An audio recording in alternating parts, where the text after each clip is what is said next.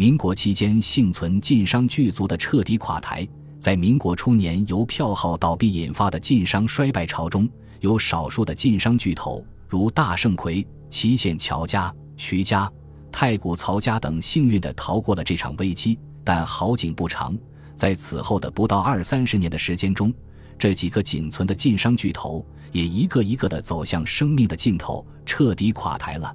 晋商作为一个曾经辉煌数百年的商帮，从此彻底退出了历史舞台。先看大盛魁，大盛魁是晋商中有代表性的商业集团，其所辖的大盛川票号的总号设在祁县，其分号主要设在京。津等北方城市，南方主要有上海、汉口。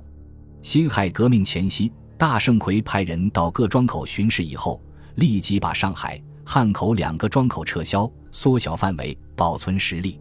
武昌起义后，各票号损失严重，大盛川却安然度过。不过，大盛奎最终还是未能逃脱垮台的命运。随着沙俄在我国蒙古。新疆和东北侵略活动的不断扩大，俄商也深入我蒙古、新疆等地进行活动，且享有许多特权，使大盛奎的市场日益缩小。一九一一年辛亥革命爆发，外蒙古在沙俄的支持下趁机宣布独立，并与俄国俄订立通商协定，使俄国人在外蒙古取得了无税自由贸易的特权，这使大盛魁在蒙古的市场进一步缩小。大盛魁倒闭的直接原因是一九二四年外蒙古在苏联帮助下建立了蒙古人民共和国，实行公有制。大盛魁在外蒙古的资产全部丧失，一点五万峰骆驼、两万多匹马、二十多万只羊的债权始终未能收回。其在俄国境内的商业资本，已在一九一七年俄国十月革命后被没收。在总号资产负债难以平衡的情况下。大盛奎不得不对外举债，结果积欠平时关钱局十万银元，不得已将其独资经营的绥远电灯公司作价偿还债务，独资经营的裕盛后银号亦折价转让平时关钱局，其他小号也都先后如此处理。在其收账歇业清算之中，号中要人玩弄手腕、装入私囊者不知凡几，赫赫有名的大盛奎就此退出了历史舞台。由此可见，大盛奎是在俄蒙市场发生重大变故而不得不退出，而国内市场的工业开发项目绥远电灯公司又不成功的情况下，由于当地市场狭小，这个项目不可能成功，这是晋商向工业转轨失败的一个案例，因资不抵债被迫垮台的。假若说辛亥革命时期票号的纷纷倒闭，尚有部分财东挥霍享受。不思积累的因素，那么大盛奎的积累绝对厚实，员工绝对吃苦耐劳。其名义上的财东除了享受些分红的权利外，其他权利概不享有。但他最后还是失败了，说明有一股无形的巨大的力量在起作用。这就是社会大变革要求晋商进行商业模式的正确转变。俗话说得好：“物竞天择，适者生存。”面对时代的呼声。勤俭只能提高抗风险的能力，使其垮台的晚一些而已。但如果没有转变，或尽管转变，但没有要求变革转变到时代所要求的轨道上去，最终还是摆脱不了垮台的命运。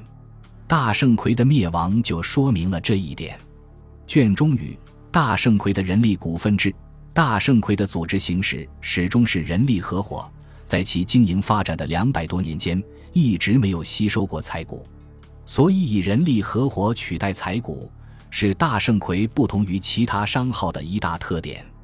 到嘉庆十年（一八零五年），大盛奎为纪念王相清、张杰是大学三位创始人的功绩，特在万金账内为他们各计入古金一百两。到道光年间，随着大盛魁的发展，又把这三位创始人的古金分别提为两千两，计入万金账。除此外，别无财股计入。每年的盈余，除按身股分红外，其余都计入公积金内。大盛奎的历任经理并没有世袭现象，与其他商号经理受东家聘任不同。大盛奎在号内选拔贤能者继任经理，绝不外聘。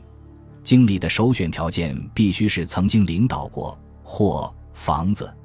做过庄或做过厂的，即有基层工作经验，而且是经历过前后营专柜锻炼并主过事的高级业务人员。大盛奎每年的盈余从不分光吃尽，不论盈余多少，以经理顶九厘九毫计算为一股，分红利最高的人以九千九百两封顶。大盛奎分红不按一万两计算，取持盈保胎之意。除了红利之外，还有提存护身一说，就是凡顶一厘身股以上的，以他每年分红数额为基数，按百分之四十的比例。从公积金里另外抽取一笔护身银，存在个人名下。如一厘身股年分红一千两，护身银便是四百两；二厘身股年分红两千两，护身银为八百两，以此类推。不过，存在个人名下的这笔额外的体恤，只能在万不得已出号或死亡时才能支取，平时是不能动用的。每个账期分得红利后，也不允许当年提走。一般要求顺延一个到三个账期，即三年至九年。另外，还设立有人力工存账，凡是顶身股的从业人员，每次分红后要参加工存。工存数额按顶股多少和家庭经济情况，由公众评议经理决定。工存的款项没有利息，遇有婚丧大事，经理酌定数目后准予借支，但借支酌钱只准用于婚丧事故。不能用于置产，这种公存办法有点像职工互助金，员工临时借款从公存中解决，避免动用公积金。所以，大盛奎有一条很严格的好规，就是上自东家经理，下至顶身从业人员，任何人不得在公积金内借款或挪用。大盛奎的人力股份制，使商号摆脱了东家凭借资本实力对号内人事组织。业务活动、资金积累、经营规模的主客观制约，大小号时决策权在以总经理为首的各部经理、掌柜组成的董事会，而总经理则是在经过反复实践考验后，由董事会逐级推选出来的。所以，总经理的权力可以说是董事会赋予的，总经理要对董事会负责。总经理的选拔不计籍贯相别，不以年资为唯一标准。重的是个人素质，是经营实践，所以大盛奎的历任总经理既富有才干，又充满活力。由于总经理是土生土长的那家子，从入伙学徒开始，逐渐在实践中锻炼成长，号内上下知根知底，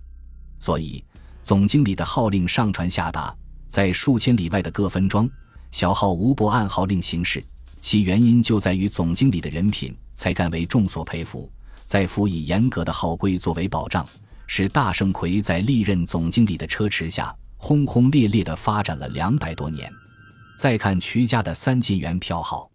辛亥革命爆发时，幸亏财东瞿元真欲做保守主义，所以辛亥危机到来时，能以底本保价，从容营业，至一九三四年歇业清理，账面上仍存银二十万两正本。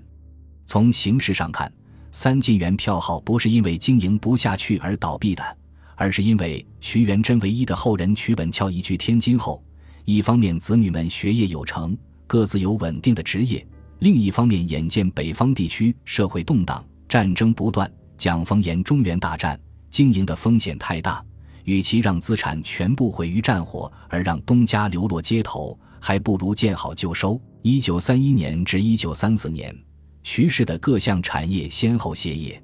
再看乔家，乔家大德通、大德恒票号有赖历任经理筹谋深远，预做准备，利还存款，和大盛川一样，采取收敛策略，所以在风云动荡之中，反能泰然处之。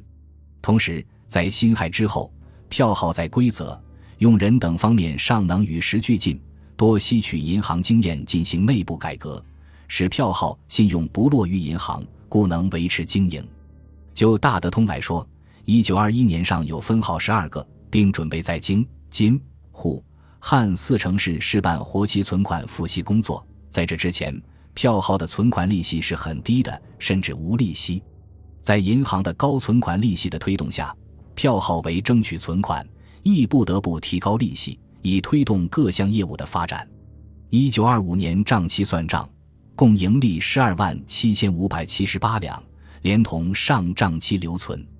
共有银三十万零四百一十二两，除提存备荒银三万七千两外，用于分红二十六万三千四百一十二两，按银身股三十二点八个，银股十七点五个，身股十五点三个，每股分红八千两，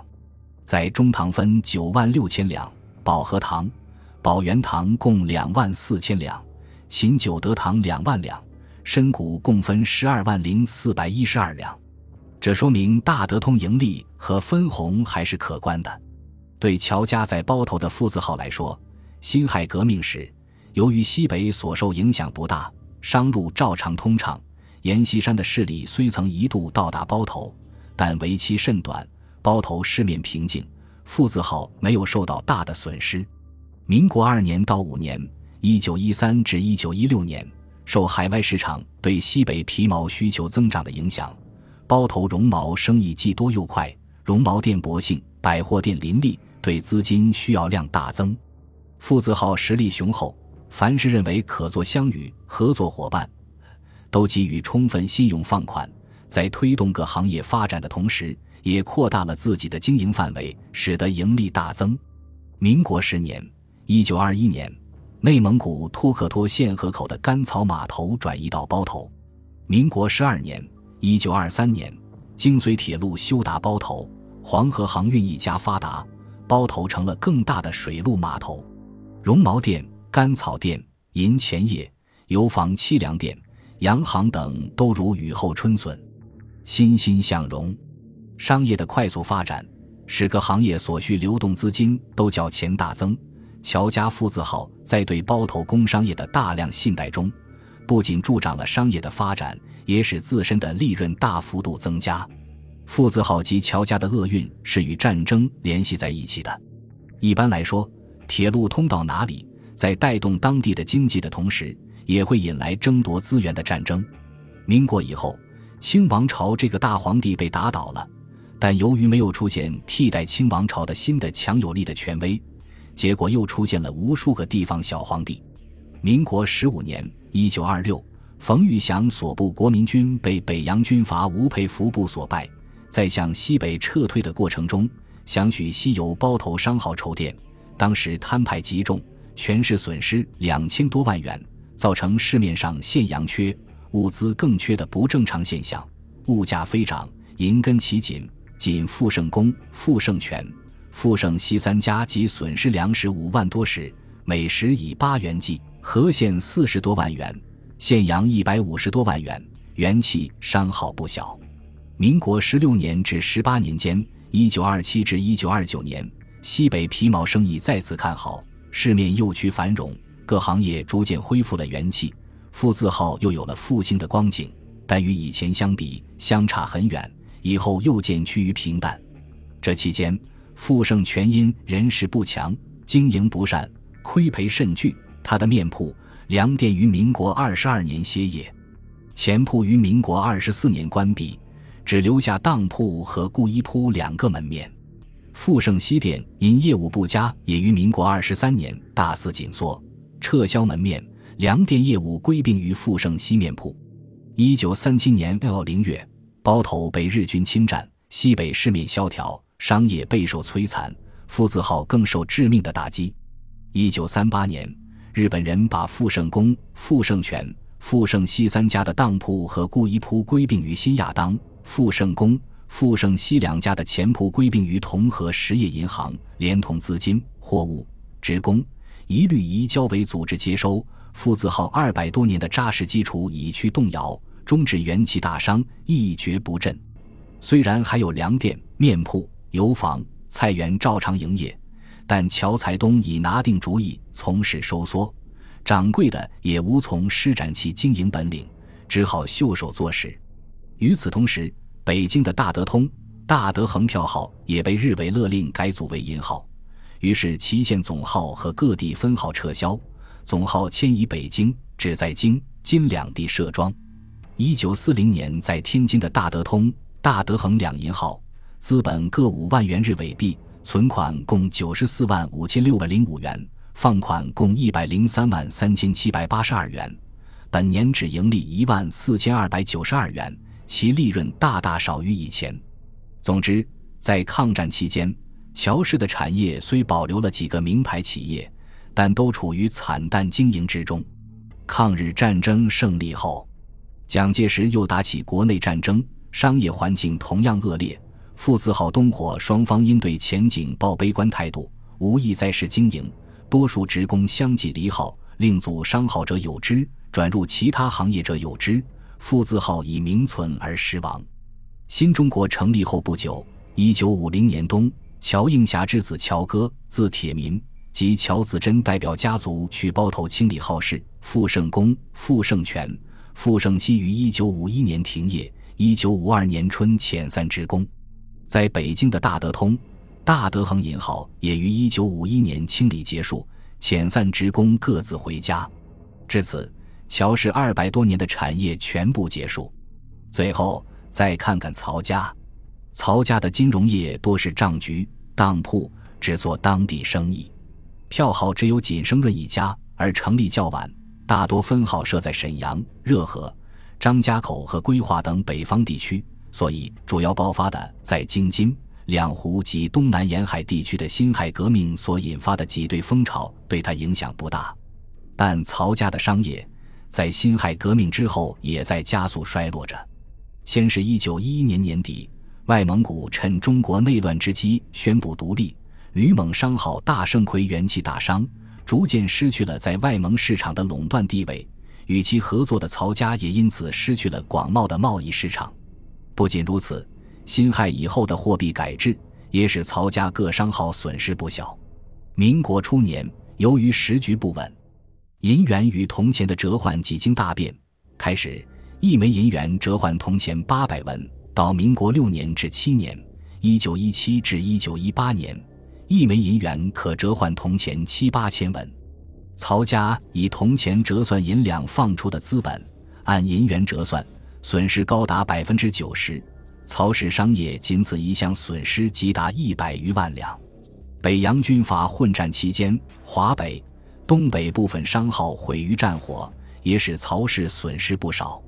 据史料记载，战火中仅仅升润天津分号即损失白银八千九百两。民国六年（一九一七），俄国爆发十月社会主义革命，卢布暴跌，原沙俄时代的钞票。一卢布可抵白银一两。十月革命后，仅值五分，暴跌百分之九十五。如此使曹氏的对俄贸易商号损失甚巨，仅仅太亨一号即亏损银三十七万两之多。同时，国内张家口的锦太亨、锦泉涌两商号也受卢布暴跌的影响，亏损银四五十万两。曹氏设在莫斯科、乌兰巴托、恰克图。伊尔库斯克做丝绸、茶叶等生意的锦泰亨分庄、锦泉涌分庄、锦泉兴分庄负债达八十余万两白银。后曹氏向山西省银行借贷抵补，连同利息则亏损额高达一百多万两。此后，设在巴黎、柏林的锦泰亨小号相继撤庄回国，受锦泰亨、锦泉涌、锦泉兴二号牵连。太古彩霞卫总号也随之倒闭。民国八年（一九一九年），彩霞卫苏州分号撤回。至此，曹氏商业对外贸易全线崩溃。这一打击非常沉重。曹氏的全部对俄贸易商号，从总号彩霞卫到商品集散地苏州彩霞卫分庄，再到商品出口的张家口的锦泰亨、锦泉涌、锦泉兴、库伦的锦泰亨。锦泉涌分庄、恰克图的锦泰亨、锦泉涌分庄、莫斯科的锦泉涌、锦泰亨分庄，以及乌兰巴托、伊尔库斯克、柏林、巴黎等锦泰亨小号全部倒闭，或因路线中断而不得不撤号回国。曹氏商业失去了半壁江山，其经济损失是无法准确计算的。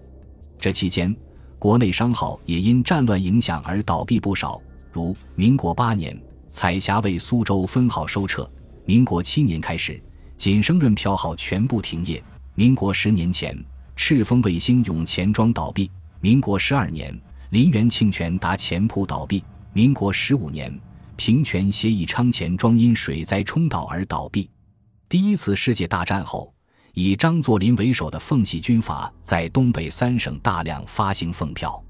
曹氏商业从东北发迹，商号遍布东北各大城市，同样不可避免的全部换用了奉票。及至民国十一年，第一次直奉战争爆发，奉系军阀失利，奉票也随之大跌，曹氏各商号大受其害，损失高达一百多万两白银。为挽回局面，民国十七年。曹氏专东，相当于今天的董事长。曹氏县在朝阳地区与奉军军阀张作霖大做良盘，结果赔损约一百余万元。朝阳地区的曹氏商号尽数倒闭，至此，曹氏商业收撤倒闭近多半。这期间，财东常提出用太古总号利金德之存款抵其他商号之欠款。到民国十八年。总号利金德账庄连本代利之完后，宣布歇业，并宣布曹氏商号全部收撤。但是，由于曹氏家业庞大，商号分布广，再加上连年内战，道路不畅通，所以要收撤全部曹氏商业并不是容易的事。民国二十年，九一八事变爆发，日本帝国主义武装侵占了中国东北三省，大肆烧杀抢掠。曹氏来不及收撤的商号又遭意外打击，许多工厂、商店破产停业，店主失散或被打死，钱庄、票号放出的款无法收回，而存款户又逼提，钱庄处于债权债务纠纷中。为谋求出路，扭转局面，曹氏积极筹备改组。不久，伪满政权建立，日军为便于经济掠夺，于民国二十三年公布银行法。限定各钱铺改组为银行，并清查前清的债务。民国二十三年十二月，曹氏在沈阳开办的五家钱庄渊泉铺、富生郡、咸元会、义太长、环全福合并成立志成银行股份有限公司，专东曹氏县担任董事长。经过民国二十六年和民国三十一年的两次整改，志成银行逐渐被日军所蚕食。曹氏在东北的商号也全部被日军所控制。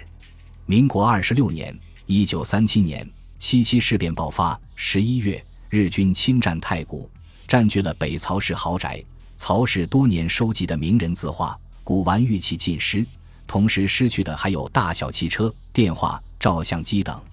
据当年目击者回忆，日军曾用二十辆大车，不分昼夜，连续拉了两个多月。曹家内囊尽失，估计损失有三百多万两白银。外部商号的全部倒闭及家中老底的损失殆尽，使曹氏元气大伤。在内忧外患之下，一些曹氏子孙因对前途悲观，滋生出今朝有酒今朝醉思想，不免放纵自己，结果沾染上吸毒恶习，从而加剧了曹氏的衰落。例如，在曹培义，幺八七九。时代每年家用开支三千余两，到曹中美，幺八九四时代增至一万余两，以后逐年递增，到曹克让一八六六至一九二零时代家用开支竟达十余万元之多。尽管曹三喜为告诫子孙不忘创业之苦，将卖砂锅的车子供奉起来，将磨豆腐的魔神供奉起来，而且每年还要磨豆腐两次，以示见戒。但沾染毒品恶习后的曹氏子孙早将前人之艰难抛于脑后，曹家艰苦创业的精神垮了，强大的凝聚力散了，有的商号掌柜也乘机中饱私囊，形成树倒猢狲散的趋势。到新中国成立前夕，曹氏只剩下为数不多的产业，专东曹氏县还在辗转全国各地处理曹家在各地的商号善后事宜时，不幸瘫痪。一九五二年，曹氏将沈阳制成银行里的曹家股份全部捐献给国家。一九五六年，又将辽宁开原县曹家老号源全丰的全部资产，折合人民币十一万元，捐献给政府。至此，曹家二百多年的产业全部结束。通过对上述四家辛亥革命后幸存的晋商老字号最终衰败的分析，可以看出晋商的命运真的向北为烈，逃过了一个劫难。又有下一个更大的劫难在等着自己，直到全军覆没。是什么原因让这四家辛亥革命后的幸存者又遭遇更大的劫难，最后不得不退出历史舞台呢？无疑是战争，是国际战争和国内战争的并发，严重恶化了商业环境，使得幸存下来的晋商最后不得不退出历史舞台的。首先是国内战争的影响，这里说的国内战争，并不专指中国的国内战争。也指俄国和蒙古的国内战争，有两次工业革命的爆发所推动的席卷世界的现代化运动，在使一部分人、一部分国家富裕起来的同时，也使另外一部分人、一部分国家陷入了贫穷的境地。不仅如此，它还使争夺资源和产品销售产地的竞争激烈化，从而引发出多层次的社会矛盾，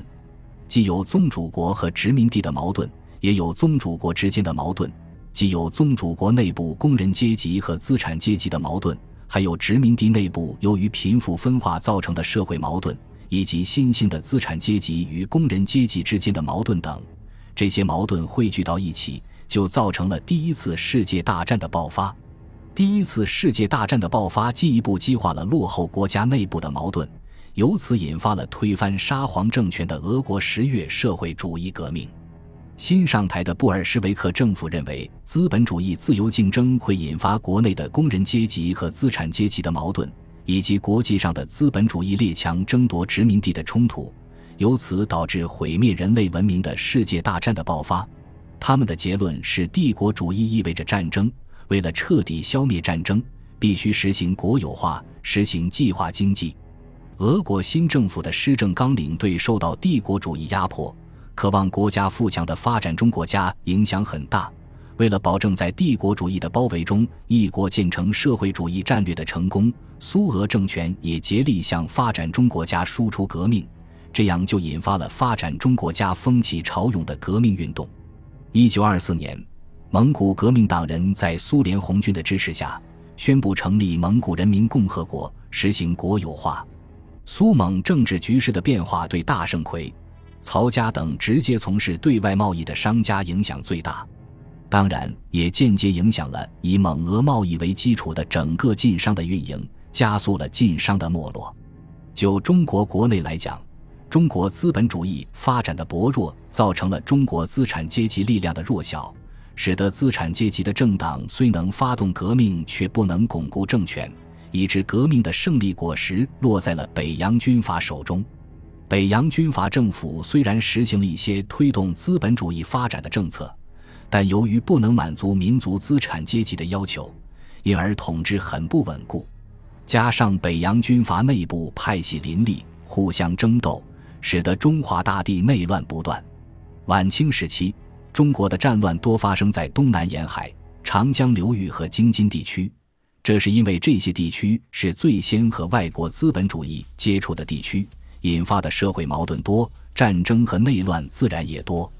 西北地区由于和外国资本主义接触较少，引发的社会矛盾不多，因而比较稳定。即使辛亥革命这样改朝换代的大事，对这里影响也不大。这就是辛亥革命后乔家包头父子号甚少影响的原因。不过，随着京张铁路一九二三年延伸到包头，西北地区受西方资本主义的影响越来越大。社会矛盾也越来越突出，再加上高效率的铁路将西北和内地紧密联系在了一起，由内地引发的战争也越来越频繁地影响到西北，这意味着乔家的好日子快到头了。就东北地区来讲，由于战略地位的重要，沙俄和日本竞相扩大势力范围，一方面加快了这一地区经济的发展，另一方面也造成了社会秩序的混乱，一时间绿林好汉。土匪强盗分起，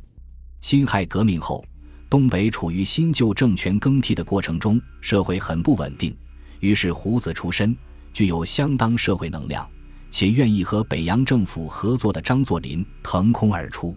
随着张作霖势力的壮大，他不甘心只在关外活动，决心向关内扩大势力。两次直奉战争由此爆发，这对靠东北发家。在当地有很多商号的曹家影响很大，致使曹氏在民国十八年（一九二九年）做出了曹氏商号全部收撤的决定。其次，是国际战争的影响。第一次世界大战的爆发说明生产力在全球范围内的发展，要求生产关系在全球范围内配置资源。一战后成立的国联本质上也是反映这一要求的，但由于美国的拒绝参加，致使国联没有力量来解决众多的世界矛盾。一九二九年的大萧条进一步加剧了资本主义各国之间的矛盾，致使争夺资源和销售产地的矛盾激化。于是引发了第二次世界大战，在远东地区，这一矛盾的主要体现就是日本帝国主义旨在发动灭亡中国的战争。日本帝国主义的铁蹄踏破之处，山河变色，焉有商业之发展？日本的侵华战争给了幸存的晋商、曹家、乔家、徐家徐元珍的哥哥徐元朝一支以最后的致命一击。抗战结束后，国共内战又爆发。这几大商业家族已无心再发展。徐家在抗战结束不久完成了歇业复原工作，乔家、曹家则直到解放初的一九五一至一九五二年左右才办完了所有的歇业复原手续。